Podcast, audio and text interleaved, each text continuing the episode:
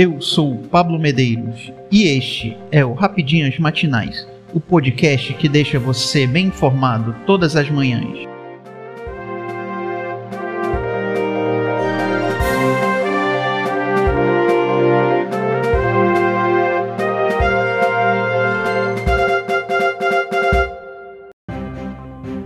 Segunda-feira, 8 de agosto de 2022. Vamos às principais notícias.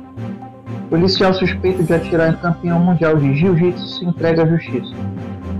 Henrique Otávio Oliveira, policial militar suspeito de atirar no campeão mundial de jiu-jitsu Leandro Lô, na madrugada de domingo 7, em São Paulo, se entregou à polícia no final da tarde. Segundo o delegado, Oswaldo Nico Gonçalves, ele se apresentou à 17ª Delegacia Policial no Ipiranga, na Zona Sul, após ter sua prisão preventiva decretada pela Justiça. A Secretaria de Segurança Pública do Estado confirma que ele prestou depoimento e deverá ser conduzido ao presídio militar Romão Gomes. Leandro Ló foi baleado na cabeça com um tiro único disparado por Henrique Oliveira. Segundo informações da Secretaria de Segurança Pública de São Paulo, o incidente ocorreu no Clube Sírio, na Avenida Indianápolis, bairro da Saúde, zona sul da capital paulista. De acordo com a pasta, houve uma discussão entre o agente de segurança e o esportista, o policial realizou um disparo na cabeça da vítima.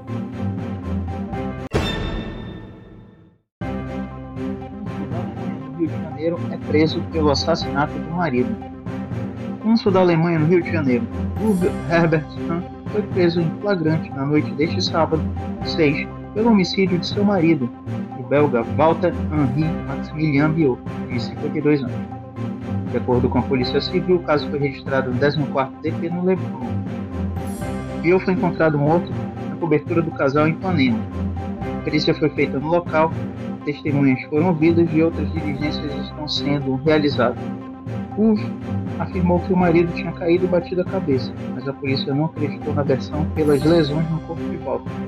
Ele tinha diversas lesões, entre elas uma na cabeça e outra na nádega. O casal estava junto há 23 anos e morava há 4 no Rio de Janeiro. Sócios aprovam venda de 70% da SAF do Vasco para 777 Partners. Na noite deste domingo, 7, os sócios do Vasco aprovaram por 79,44% dos votos a venda de 70% da SAF, Sociedade Anônima do Futebol, ao grupo 777 Partners.